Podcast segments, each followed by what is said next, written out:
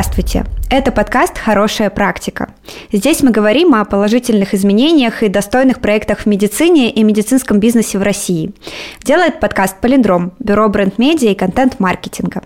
Весь первый сезон мы собирали хорошие практики и говорили с руководителями клиник, учеными, сотрудниками фондов. Сейчас вы слушаете второй сезон. Он посвящен стремительно меняющемуся миру медицины в России после того, что случилось 24 февраля. Меня зовут Лизавета Дубовик, я научный коммуникатор, и в Полиндроме я отвечаю за медицинские проекты. В ближайшие несколько месяцев я планирую поговорить с представителями разных областей медицины и медицинской науки в России о том, что нас ждет и какая практика будет считаться хорошей в новых реалиях. Сегодня мы будем говорить о клинике и о том, как управление медицинским центром изменилось за последние месяцы.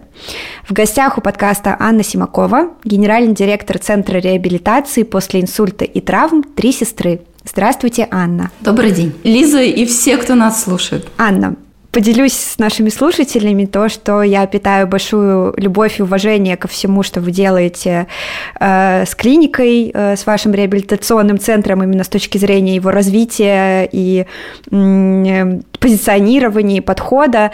И к вам, как руководителю, люблю читать вас на Фейсбуке. Это многому меня учит. Фейсбук э, принадлежит мета, а мета – экстремистская организация. Вот. И э, я много с этим знакома, но может так статься, что наши слушатели не так хорошо знакомы с тем, чем конкретно вы занимаетесь, какой у вас подход. Поэтому э, сначала хотела бы вас попросить немножко рассказать о вашем центре, э, специализации, о принципах, которых вы придерживаетесь, э, просто в формате того, что вам кажется важным выделить. А, спасибо за такое лестное представление и за ваши комплименты. А, клиника «Три сестры» – это такая больница, стационар, который может разместить примерно 120 пациентов. И к нам приезжают люди после инсультов, травм, онкологических вмешательств для того, чтобы жить заново, жить независимо, уметь делать выбор в повседневных делах, в работе, в семье. К нам поступают пациенты, которые пострадали вследствие какой-то сосудистой атаки, например, когда случилась какая-то болезнь с головным или спинным мозгом, и в результате этого человек не может двигаться, не может сам себя обслуживать, говорить, глотать. И вот оказывается, существует такая наука в медицине, как реабилитация, такая часть медицины, которая позволяет восстановить утраченные функции, если заниматься этим сразу, например, после инсульта или операции. Мы начали наш проект 12 лет назад. А, клиника находится в Подмосковье, здесь был заброшенный советский пионерский лагерь. Мы в тот момент были стартаперы, купили этот участок земли и решили, что вот хотим принести лучшие практики в медицине в России. И построили эту больницу. А, какие наши принципы? Мы работаем по международным стандартам, а, используем в своей практике только то, что доказано, то, где проводились исследования. В нашей клинике можете быть уверены, что вы столкнетесь с профессиональным подходом, с медициной. Здесь вас не обманут, будут разговаривать с вами честно. И что еще, мне кажется, очень важно, будут воспринимать в пациенте и в членах его семьи партнеров. Мы против патернализма, а за равное участие и врачей, и пациентов в решении о здоровье и жизни. Спасибо большое, Анна. Можете рассказать, э, как ваша команда отреагировала на события конца февраля? Мне кажется, как и все, был шок. Первые дни люди ходили с мокрыми глазами. Я посчитала, что у нас в клинике работает примерно 20% э, людей с украинским гражданством, либо тех, у кого там очень близкие родственники – родители в основном. Дело в том, что вот реабилитация в России и в Украине начала развиваться примерно одновременно. И мы, конечно, когда искали специалистов, искали их по всей России и по всем ближайшим странам. Украина, Белоруссия, Казахстан, то, откуда к нам приезжали люди работать. Поэтому, конечно, было трудно вот самые первые дни, первую неделю, в принципе, найти баланс, э, чтобы помогать другим пациентам.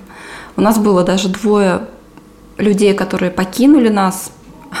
Интересно, что один из них психотерапевт. Он так сказал, что во мне просто нет ресурса для того, чтобы сейчас поддерживать пациентов. Поэтому реакция была, мне кажется, понятная, такая же, как у большинства. Растерянность, стресс, страх, неизвестность э, за будущее, неизвестность э, за бизнес. Мне кажется, да, вот такая реакция. Как у нас с вами, Лиза? Какая у вас была реакция? Я была в шоке, да. Эм, вообще моя первая реакция была э, как это сказать, наоборот, э, жесткая дисциплина. Я боялась изменить рутину, боялась изменить рутину команды. Я не понимала, например, почему мы отменяем какие-то общие встречи. Мне казалось, что сохранение хотя бы этого как-то ну, позволит ориентироваться. Эм, то есть меня сразу накрыло каким-то контролем. А потом, спустя, наверное, пару дней уже накрыло чем-то таким более эмоциональным и тяжелым. У меня тоже родственники в Украине, в общем, достаточно близкие. Моя бабушка из Украины, она живет в Беларуси, но как бы все ее, вся ее родня, вот вся эта часть семьи там. И это, безусловно, очень тревожно было. А то, что вы сейчас сказали про контроль, это скорее уже действие, да, как вы реагировали да, с точки да, да. зрения действия. Я сейчас скорее рассказала про чувства. А, но интересно, что мы много обнимались друг с другом и с пациентами, и с сотрудниками. Вообще реабилитация, она же такая очень тактильная, тактильная история, потому что движение нарушено почти всегда. К этому может э, присоединяться нарушение, там, например, памяти, речи, но движение практически всегда, не знаю, в 97% случаев. Поэтому у нас вообще, в принципе, ребята все тактильные. А уж когда пришла эта беда, держались за руки, обнимались, там кто-то плакал, кто-то кого-то успокаивал. Поэтому, наверное, если смотреть на это вот как на кино, была такая растерянность и одновременно много любви. Понимаю вас. Есть какие-то плюсы в неудаленной работе. Мы как раз с командой все оторваны и работаем в абсолютно разных городах, и это было тяжело то, что мы не могли обняться, не могли лично поговорить. И когда у нас была стратсессия спустя, ну, месяц, наверное, после начала событий, эм, мы наконец-то встретились со всеми топ-менеджерами, и это тоже было что-то такое очень важное для того, чтобы посмотреть друг другу в глаза, обняться, увидеться, вот, понять, что все, э, ну, в общем, понимают ощущение другого порой бывает это сложно это сделать в зуме. Я поняла это еще, когда был там март 2020 года, был, была вот эта первая волна ковида в России, и у нас в клинике есть несколько департаментов. Э, понятно, самый большой – это медицинский департамент, но также есть те, кто работают удаленно. Например, у нас есть редакция. Мы выпускаем свой журнал, мы активно ведем соцсети, и эти ребята работают удаленно. И интересно было наблюдать со стороны, что те, кто должны были приходить на работу каждый день, видеться друг другу, э, работать с пациентами, да, общаться, они в меньшей степени демонстрировали стресс, чем те, кто были заперты в квартирах и не могли выйти, и вот оставался только Zoom. Никакого измерения у меня нет, кроме личных ощущений, но я это заметила. Скажите, а что, в принципе, изменилось, э, ну вот, переходя, наверное, от команды, эмоций и там групповой динамики к организации, э, может быть, бюджетирование? В общем, что теперь не по плану? Почти все. Почти все не по плану. И самое первое, что теперь нет плана. Да, теперь вообще очень трудно планировать, прогнозировать. Э, неделю продержался уже хорошо. Наверное, начну с самого главного, что мы чувствуем сейчас, за что мы тревожимся, это недостаточное количество медикаментов. Не все они есть, не все можно купить. И там, не знаю, например, идет борьба за какие-нибудь эпилептические препараты для детей. Нам пришлось сделать закупку сразу на год всего, чего только можно, потому что мы не знаем, как, будет дальше, какие лекарства будут доступны. И ну, первое, очевидно, это вот дефицит каких-то жизненно важных препаратов.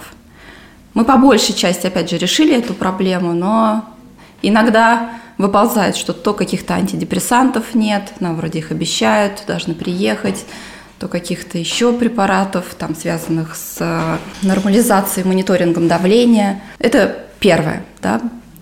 Второе, что, конечно, произошел невероятный скачок цен и на лекарства, и на продукты, на расходные материалы, не знаю, там подгузники, пеленки, шприцы. Все очень подорожало, и я помню, что в первую неделю написала пост, что мы не будем повышать цены на реабилитацию – держаться до конца, но первый же месяц показал, что себестоимость выросла на 33%. Поэтому нам пришлось э, в марте повысить цены, ну, правда, на 10% мы повысили цены, не в такой же пропорции, как рост затрат. И шеф-повар сейчас, например, он очень эмоционально реагирует на то, сколько стоят, не знаю, новые груши, которые вообще совсем не сладкие, но с ума сошли, что ли, что мне с ними делать, кроме как, не знаю, порезать в какой-нибудь э, пирог. И э, когда пациенты говорят, вот что значит там овощи резиновые сегодня были, он тоже говорит, хорошо, что хоть такие пока. Вот второе, что мы заметили, рост цен. Что еще поменялось? Что для нас критично? Мы лишились примерно 30% рекламы. Но удивительная вещь произошла. Количество звонков снизилось на треть. Мы, конечно, уже готовились к тому, что придется, как не знаю, там кого-то сокращать, там, если будет падение спроса, и вообще нас будут хуже узнавать. Одновременно с этим конверсия в заезды в клинику повысилась так, что у нас не то, что нет свободных мест, у нас э, какой-то лонглист ожидания, э, случаются накладки, когда не знаю, мы, мы ожидали, что один человек выйдет, а на его место через час заедет другой, а тот не выехал, потому что, не знаю, там сложности с билетами, например. И все помещения, которые у нас есть, переделываются сейчас в палаты. Да, они там не все с санузлом, например, но, но это хотя бы возможность человеку переехать из больницы после операции сразу к нам на реабилитацию. Вот это э, тоже такая удивительная метаморфоза. Я не знаю, сколько она продлится. Возможно, это такой триггер, э, реакция, да, вот шоковая у людей, что сейчас ажиотаж, завтра все закончится, и вообще мира этого не будет, поэтому я заберу сейчас все, что можно. Когда я общаюсь вот с какими-то друзьями, коллегами из медицины, у них примерно то же самое происходит. Ну, вот у тех клиник, которые профессионально и порядочно работали все это время и заработали своей практикой, а, своими делами, свой имидж и свою репутацию, у них происходит примерно то же самое. Или, например, пациенты боятся повышения цен значительного и уже сейчас бронируют, э, например, летние или осенние заезды по там, текущей цене. Вот это еще что поменялось. Что еще мы заметили? Наверное, для слушателей опишу примерно, что у нас в целом э, тяжелые пациенты. То есть, условно, они еще неделю назад были в реанимации, и вопрос был вообще, выживет ли этот человек, да. А сейчас он как бы стабилен вроде бы соматически, у него работают все органы, у него нарушены именно функции, там, движения, глотания, речи, но иногда могут случиться какие-то непредвиденные осложнения со стороны любого органа, и как бы пациента нужно снова вернуть в больницу. То есть мы и в принципе всегда работали с тяжелыми пациентами, которые там сами пока не дышат, у них трахеостомы, гастростомы, сложные стационарные пациенты. Сейчас мы видим, что они становятся все сложнее и сложнее, тяжелее и тяжелее. То есть как будто бы из больниц государственных, а в основном наши пациенты из государственных больниц, из федеральных каких-то клиник, потому что там люди оказываются условно по 0,3. Случился инсульт, нет времени выбирать сейчас какую-то больницу, какую-то там хорошую. Они просто 112 и ближайшая клиника. Как правило, ну, понятно, государственная. И вот как будто бы людей выписывают чуть раньше. Не знаю, правильно ли слово, недолеченных. Тех, которые все чаще и чаще у нас тяжелеют, и нам приходится решать вопрос о госпитализации куда-то обратно. Я не знаю, с чем это связано. Есть всякие слухи, что есть всякие там распоряжения держать определенный коечный фонд свободным для каких-то там целей. Мне трудно это комментировать, но это то, что мы точно видим. С каждым днем пациенты едут все более тяжелые. Ну и, конечно, я вернусь опять же к вопросу о команде. Врачам трудно работать сейчас. То есть их эмоциональное состояние такое, что они приходят, они часто просят э, либо отпуск, либо у кого-то идет срыв, я не могу работать, я хочу посидеть дома. И это все приводит к тому, что растет э, нагрузка на каждого специалиста. Мы сейчас если я еще месяц назад думала, что, наверное, надо думать о каком-то, э, к сожалению, варианте с сокращением, да, со сжатием бизнеса, то сейчас у нас две горящие вакансии докторов. Если вы невролог, педиатр, терапевт, звоните мне напрямую. Оставим тогда контакты в описании выпуска. Да-да. Анна, спасибо большое. Вы подробно поделились. Боюсь себе представить масштаб стресса, который испытываешь, когда так много направлений а, для развития меняют правила игры, которые сложно при этом осознать до конца, чтобы начать снова планировать. Может быть, есть какие-то вещи, которые пока остались неизменными, что-то, что э, не поменялось. Ну, точно не поменялись наши принципы. Мы понимаем, что есть э, в частной медицине такая грань, когда происходит такой конфликт интересов. Возможно, зарабатывать деньги не самыми, может быть, этичными способами. Некоторые клиники выбирают такой вроде бы безобидный путь, ну пусть это будет такой консюмеризм, хотите там дополнительный массаж, пиявки или там какие-нибудь иголки за деньги, мы будем вам их рекомендовать, ну условно как в салоне красоты или как в спа. Мы остаемся неизменными в мнении, что мы не будем предлагать ничего лишнего, мы не будем в нашу услугу включать то, что не имеет доказанной эффективности и простите меня за это слово, но оно очень понятно, разводить пациента на какие-то вот э, доп. услуги ради увеличения выручки. Это, это точно остается у нас неизменной, и вот наша концепция в том, что мы делаем очень качественную реабилитацию, мы не экономим на команде, а реабилитация – это люди. У нас нет никакого волшебного тренажера, это классный физический терапевт, невролог, логопед, нейропсихолог, эрготерапевт, медсестра, помощник по уходу и так далее. А вот это важно. И от количества терапии в день, от профессионализма обучения сотрудников зависит то, насколько быстро, насколько максимально возможно человек восстановится. Поэтому вот эти вещи, связанные с качеством услуги, остаются неизменными. У нас столько же занятий в день, у нас столько же людей по численности, мы никого не, там, не уволили, не сэкономили, короче говоря, на пациенте и на реабилитации. Мы не трогали зарплату никого, потому что я видела, как, например, в других бизнесах уже через неделю убрали премиальную часть. Еще ничего не произошло, но как бы вот э, предчувствие того, что э, бизнесу будет нелегко, сразу же экономят на людях. Я не сторонник такого подхода, я скорее до конца буду платить зарплату и постоянную часть премии, там, мотивационную, потому что я проходила через сложности стартапа, в какой-то момент эта команда тебя поддержит и подождет, когда надо.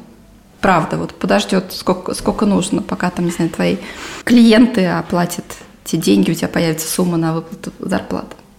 Поэтому зарплата у нас по-прежнему остается, как мне кажется, рыночной, высокой, и туда мы не добирались. И я все время говорю э, команде, я понимаю, что вы боитесь, да, вот за то, что доход изменится.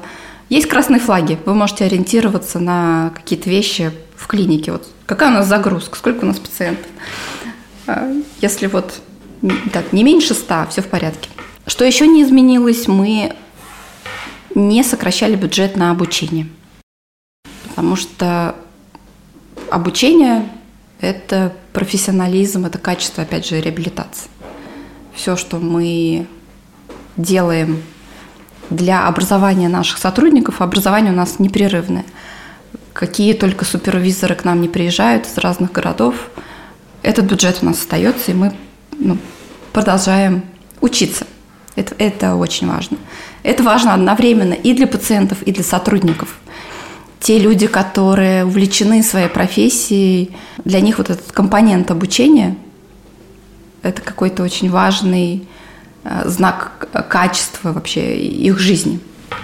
Поэтому это тоже все остается неизменным. Вообще, честно говоря, если приехать вот в Три сестры, я сейчас смотрю в окно, кажется, что как будто бы ничего не поменялось. Вот такое прекрасное голубое небо, сосны, мы вытащили качели на лужайке. И так, сейчас как раз обеденный перерыв, я вижу, тут и пациенты гуляют, и сотрудники одновременно качаются на качелях.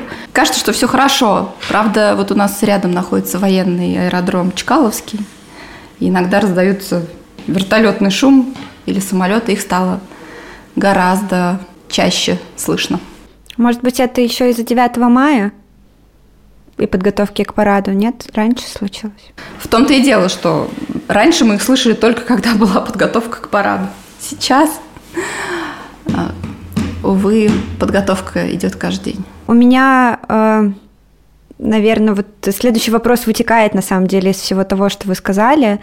И очень хочется узнать, э, что помогает лично вам сейчас, э, не знаю, настраивать фокус, э, на чем вы сосредотачиваетесь, что точно будете стремиться сохранить. Ну, я понимаю, что, скорее всего, перечисленные вами до этого вещи, но, может быть, что-то еще. Как вы вообще решения принимаете сейчас? Наверное, мне очень важно э, сохранять э, как бы связь с действительностью, с командой. Да? Мне важно присутствовать и по-прежнему совать свой нос во все сферы жизни клиники. Много общаться с людьми, чувствовать, что они думают, кто планирует куда, не знаю, уезжать, уволиться или наоборот э, просить повышения. Вот это вот ощущение, связь с реальностью, она меня подпитывает. Вторая вещь, которая мне важна, ощущение командности не только на работе, но и чтобы была еще какая-то другая жизнь у нас. Мы много внимания уделяем спорту. Как я часто говорю, если бы вы видели наших сотрудников, например, физических терапевтов, это все такие молодые Аполлоны, они все про спорт. Они все про спорт. Если вы зайдете на их странички личные, кто-то там сегодня занимается боксом, другой, значит, открыл сезон скейтов, третий бегает, марафоны. В общем, это все люди про спорт, потому что они должны хорошо знать э, собственное тело для того, чтобы представить, как работает чужое, как помочь другому человеку заново научиться там бегать, ходить, прыгать. И у нас есть такие тренировки э, для сотрудников, Ведет их один из э, физических терапевтов. Вход за донейшн у нас, и вот мы делаем эти прыжки на улице, там, приседания, выпады, качаем пресс после работы. И, и в этом есть одновременно как бы, поддержка и психики, и тела, и такая вот э, связь, когда мы это делаем вместе – то есть мы как будто бы поддерживаем не только себя, но и друг друга. Да? Возможность поделиться, что так, а ты, значит, сделал не 30 прыжков, а 20 сегодня, и на следующий день, значит, поддеть кого-то или пошутить, что ну что ж, ты сегодня на лифте ездишь, да, наприседался вчера, лестница теперь тебе недоступна. Это тоже вот какой-то, какая-то другая красочка, которая помогает. Что еще мне ну, вот кажется важным разговаривать с сотрудниками, ну, не только как-то индивидуально или кулуарно, но и очень открыто рассказывать, как обстоят дела.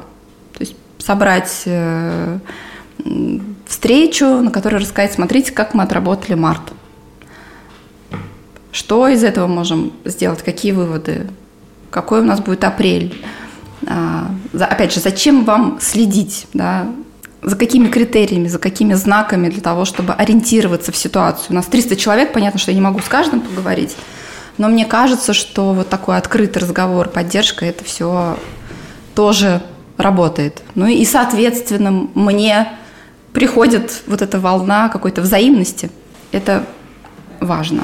Вообще сохранять вот эту командность, этот контакт, это нужно во все времена. Потому что медицина – это такая история, ты каждый день сталкиваешься с человеческим горем, принятием чего-то страшного, травмами, иногда и летальным исходом. Поэтому Вот эта вот возможность поддержать друг друга, да, сказать, ты молодец, ты все сделал правильно, там, да я тебя обниму или давай вместе поплачем. Иногда говорят, ну это же ведет к выгоранию. Каждого доктора не, не поддержишь. На самом деле нет, если ты в моменте можешь выразить эмпатию, проговорить свои чувства, послушать другого, на самом деле это поддерживает тебя в здоровом психологическом состоянии.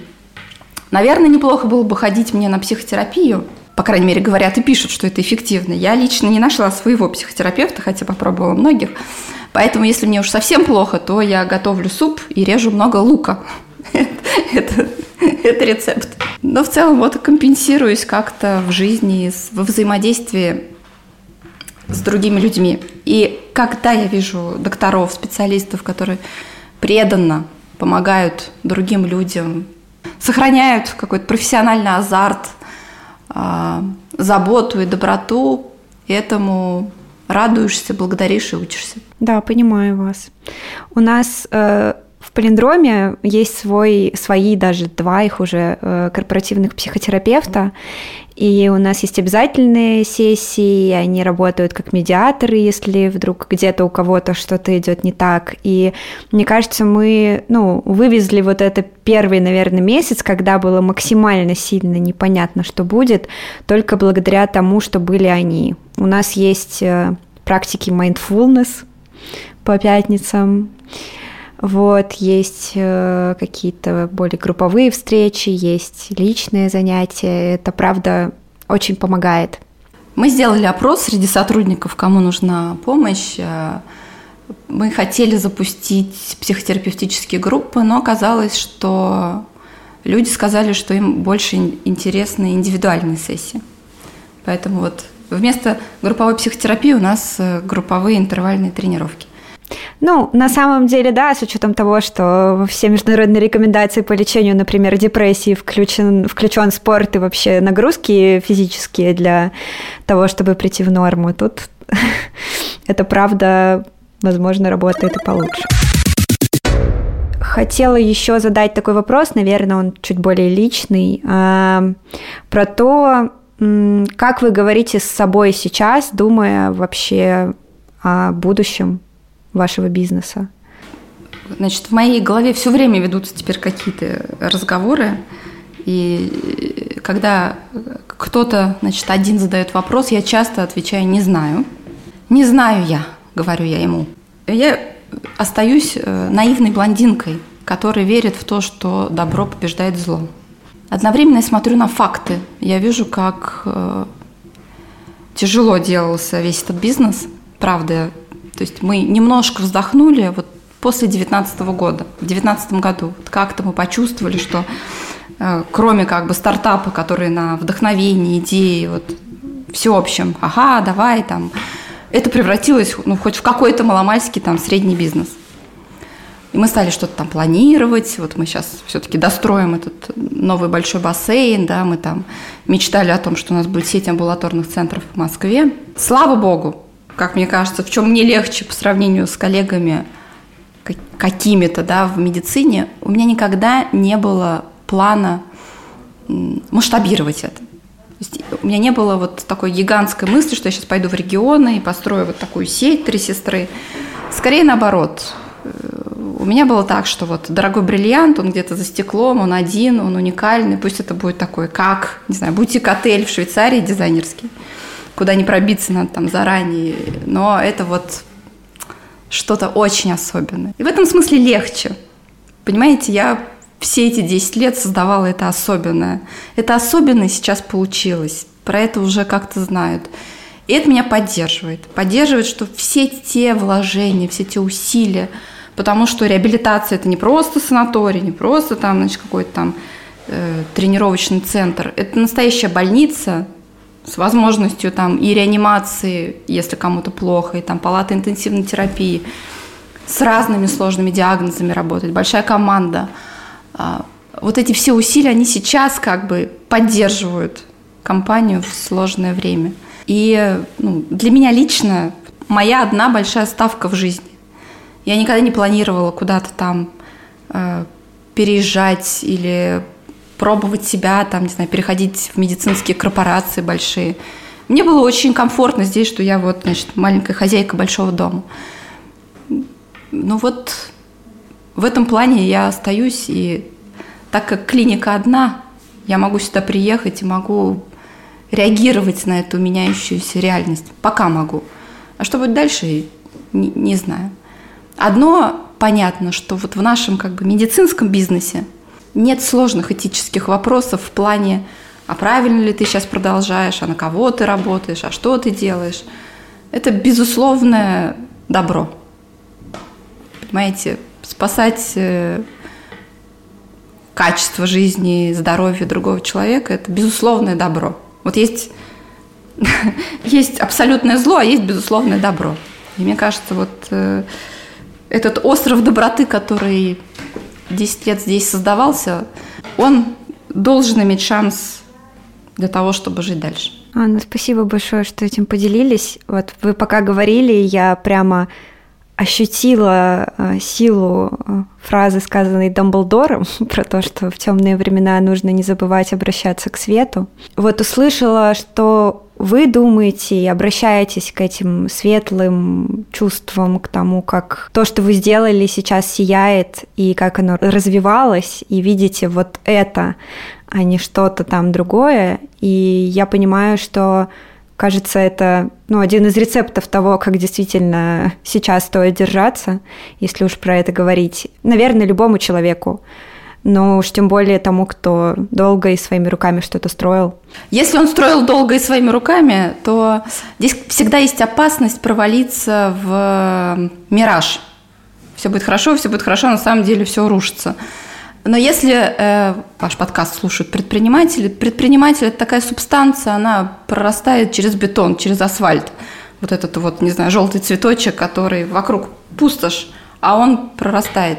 Поэтому вот предприниматель, мне кажется, это такое объединение с одной стороны, да, вот созидание, а с другой стороны умение в кризис придумать, как я сейчас что перестрою, как я быстренько вот тут, значит, без согласования с кем-то, без бюрократии, а вот прямо сейчас вот мы соберемся, не знаю, и изменим вот этот процесс. Почему я говорила, что мне проще, когда одна клиника, если бы это была большая сеть, наверное, это было бы сложно.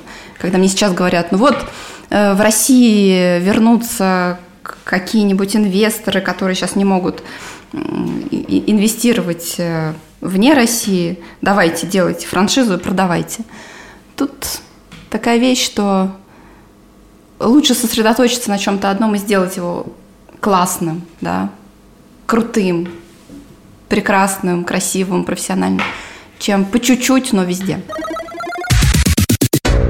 На самом деле у меня осталось два финальных вопроса, которые я задаю всем, э, всем, кто приходит нам в гости в подкаст. Один из них вообще остается неизменным во втором сезоне, второй поменяла. В прошлом сезоне у всех спрашивала про э, бахилы. Вот. И у нас было 7 против 1 э, против Бахил. Вот. Э, ну, сейчас реалии другие, поэтому будет другой вопрос. Но начнем э, с первого. Очень много про вопросы вам сказала. Начнем. Назовите пример хорошей практики в медицине в России, который вот вас лично вдохновляет. Он может быть в целом и не в России, просто вот пример хорошей практики, на который вы ориентируетесь. Ну, это все мои друзья, это моя любимая клиника «Чайка», которые проявляют стойкость все эти годы и, несмотря на все сложности, открывает новые больницы, приглашает э, очень умных, очень этически верных докторов, с которых можно брать пример. Это клиника «Рассвет», это клиника «Док Дети». Э, вот, наверное, мои ориентиры, мои друзья – и это всегда связано с тем, а кто там во главе, что за люди, какие принципы они разделяют. А, я сама являюсь клиентом всех этих трех клиник или мои дети, поэтому вот точно могу сказать, что это хорошая, это супер практика. Есть еще в Питере, раз уж в Питере клиника Скандинавия, я не была ее клиентом, но я знаю Олю Васильеву, и мне кажется, что это тоже, это тоже хорошая практика. Спасибо. А, и э, второй вопрос а, про ваши прогнозы. А, как вы думаете, сейчас можно просто помечтать? Э, можно сказать, не знаю. А, но каков ваш прогноз в отношении медицинского бизнеса в России на ближайший год? Я плохой прогнозист, и здесь я не буду оптимистом, как про конкретно клинику «Три сестры». Если смотреть в рамках каких-то макроэкономических предпосылок, я думаю, что все будет не очень хорошо. Первое, жаль, что хорошие врачи уезжают. И даже вот, не знаю, по сообществу где-нибудь в социальных сетях это, это видно. Второе, вот, э, вот это пресловутое импортозамещение, знаете, такая истинно смешная история смешная, но грустная, э, когда, значит, э, есть производители колясок инвалидных. И вот как любой тендер, была одна компания, которая кричала, ну мы же российские, возьмите нас, ну что же вы, мы ничем не отличаемся. А, и вот когда пришел час, и им сказали, ну давайте, вот даже увеличим вам заказ. Они сказали, да, мы можем вам поставлять коляски, но без колес. Потому что колеса мы покупали в Европе. Что будет происходить вот Э, с материалами, с медикаментами сложно себе представить. Что будет, не знаю, там, со стоматологией, которая из какой-нибудь немецкой переобуется в китайскую, что будет серым импортом, который будет приходить и называться, что нет, ну мы те же, но завезены э, через другую страну, а за этим тут же пойдут какие-то подделки. Все будет влиять на качество, не знаю, на те же там суставы, которые меняют, которые продлевают качество жизни людей. Цены будут расти, те вот островки доброты, если выживут, но они должны выжить, потому что кто-то все равно будет туда обращаться, их будет мало, они не смогут строиться, они не смогут масштабироваться, потому что затраты будут выше. Вот мы сейчас строим бассейн, достраиваем его, и 15 июня я надеюсь, что мы откроем этот новый небольшой корпус. Вот строители жаловались, что мешок клея для плитки сейчас стоит 2500 рублей, а стоил 800. Вот просто масштаб того, как меняется цены. Это значит, что стройка будет дороже. Да? Это значит, что все для организации чего-то будет требовать больших усилий, а людей, которые верят и могут мечтать, их будет становиться все меньше. Поэтому пока мой прогноз, если говорить прогноз, вот такой вот, я финансист по первому образованию, он скорее пессимистичный. Но никто при этом не запрещает нам действительно мечтать, потому что мы знаем, что история может быть очень непредсказуемой. В какой-то момент вдруг раз и выглянет солнце. И окажется, что и все может быть иначе. Спасибо вам большое за искренность и, и за ваше мнение, ваш прогноз и вообще за этот разговор, потому что мы уже будем заканчивать. Эм, было безумно приятно, что Э, мы собрались поговорить о бизнесе, о клинике, о том, что поменялось, но в основном говорили о людях, о чувствах и о том, что это важнее всего. И если не прогноз, то веру какую-то в то, что мы справимся, и будет солнце, и проползет предприниматель через бетон и асфальт, э, хочется с собой унести. Спасибо вам огромное за это, Анна. Мне правда стало полегче. Спасибо за этот разговор, за ваши вопросы, за то, что вы продолжаете делать свое дело. Благородное и нужное. Это была хорошая практика с Анной Симаковой. Надеюсь, что эта беседа поможет вам лучше понять, куда сейчас двигаться и как планировать свое профессиональное будущее. Напомню, что Анна предлагала обратиться к ней, если вы педиатр, э, невролог и кто она еще? Терапевт. Терапевт, да. Возможно, это и есть ваше профессиональное будущее в клинике «Три сестры». Также я хотела бы отметить, что в этом выпуске мы упоминали продукты компании «Мета», которая является экстремистской на территории России. А, большое спасибо всем слушателям, которые оставляют отзывы и подписываются на подкаст. Это безумно важно. А, на самом деле, если вам нравится подкаст, оставьте какой-нибудь отзыв. Это э, повышает его э, показываемость э, тем, кому он может показаться очень нужным. И если у вас есть коллеги или друзья, которые заняты в медицинском бизнесе, да и кажется, в любом бизнесе после нашего сегодняшнего разговора, это может быть им полезно. Если не знаете, что написать, Э, просто напишите эрготерапия в комментариях, так мы поймем, что именно этот выпуск вам понравился. Этот подкаст сделан в Полиндроме. Приходите к нам за бренд-медиа, контент-маркетингом в медицине. Мы это умеем и хорошо делаем. И обязательно берегите себя. До свидания.